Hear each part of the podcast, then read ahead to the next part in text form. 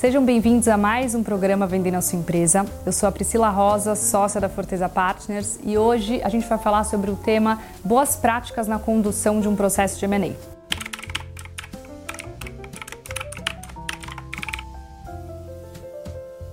Como é um tema muito amplo, hoje eu vou focar na questão da confidencialidade.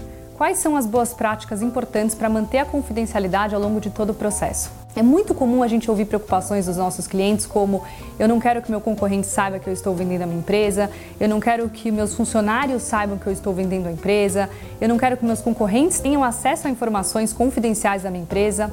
Então, um bom processo bem coordenado de M&A consegue endereçar todas essas preocupações. E hoje eu vou te contar como.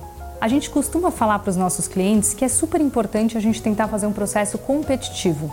Porém, a gente acredita muito numa competição controlada, ou seja, selecionar corretamente aqueles potenciais compradores que vão entrar no processo e eventualmente ter acesso às informações do cliente. E dentro do universo de potenciais compradores que podem adquirir a sua empresa, a gente vai selecionar aqueles que a gente chama de Tier 1. Quais são esses players que vão se encaixar nessa categoria? A gente olha muito a questão do tamanho. Então, se é um concorrente que tem o mesmo tamanho que o seu cliente, é muito difícil ou improvável que ele tenha condições de comprar ou ser competitivo num processo é, é, frente a outros compradores maiores. Se é um concorrente uh, que está muito alavancado, também é uma situação que a gente olha com bastante cautela. Será que vale a pena, né, pelo momento da companhia, colocá-lo no processo se ele não está com capacidade atualmente, eventualmente, para ficar mais alavancado? Se é um concorrente que não adquiriu nenhuma outra empresa no passado, ou seja, a gente chama esse player de um player não aquisitivo. Será que ele realmente cresce via aquisição? Não vale a pena a gente primeiro sondar, bater um papo com a pessoa que está à frente da estratégia dessa empresa para entender realmente eles vislumbram fazer aquisições antes de colocá-lo no processo? Então, a gente acredita no processo competitivo controlado. A gente faz essa seleção prévia junto com o nosso cliente, sempre pegando a aprovação do cliente, para a gente ter aquele universo de potenciais compradores Tier 1 que são mais propensos a fazer uma transação.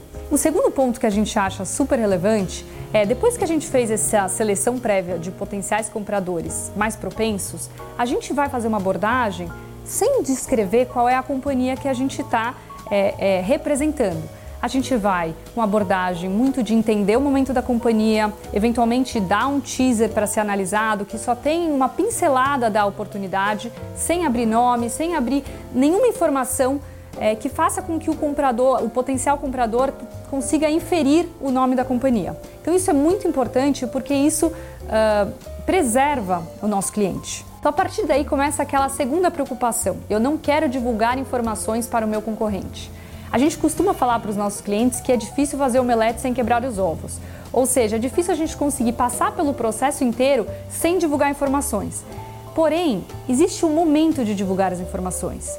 Então, como que a gente acha que é a melhor forma né, e a melhor boa prática de, de coordenar esse processo a partir de então? No primeiro momento, na primeira fase, que o potencial comprador recebe aquela, aquele material chamado de memorando de informações sobre a companhia, a gente tem um olhar muito cauteloso junto com o cliente para não colocar nenhuma informação que nosso cliente julgue ser sensível nesse material. Por quê? Porque até esse momento, esse potencial comprador não colocou nenhuma proposta na mesa. Então a gente ainda tem uma incerteza muito grande se ele irá eventualmente colocar proposta. Então, é um olhar muito detalhado para a gente só passar as informações que a gente acha importante para ele conseguir fazer uma avaliação dessa companhia, sem abrir nada sensível. A partir de então, numa segunda fase, aqueles players que passarem para a fase de diligência, aí é uma fase que a gente abre muito mais informações sobre a companhia. Nessa fase, só estarão aqueles potenciais compradores que submeteram propostas que foram de encontro com o interesse dos nossos clientes, ou seja, já é um universo muito mais restrito de um ou dois potenciais compradores. E nessa fase de diligência é uma fase que a gente abre realmente muitas informações, mas mesmo aí a gente tem aquelas informações sensíveis que a gente guarda para o final da diligência. E por que isso?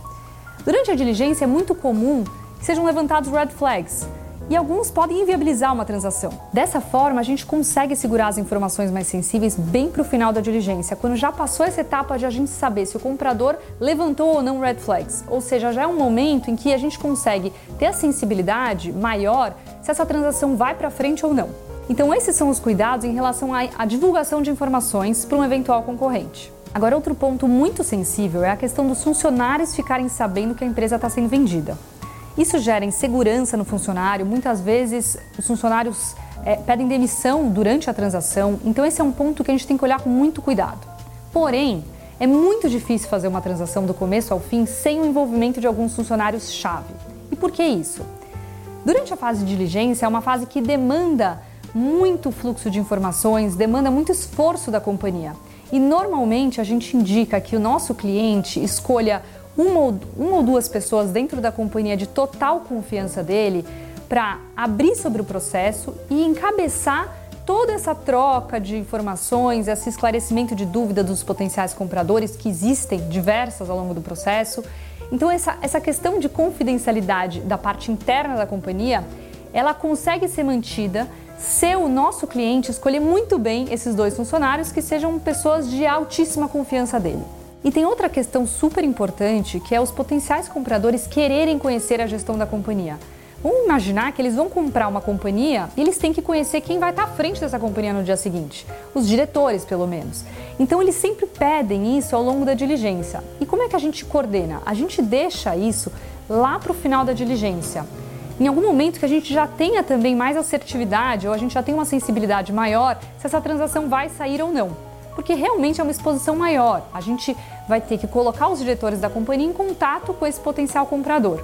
Então, como é que a gente coordena isso? A gente deixa essas interações entre a diretoria, eventualmente gerência, com o potencial comprador, bem para o final da diligência, de forma a minimizar os riscos.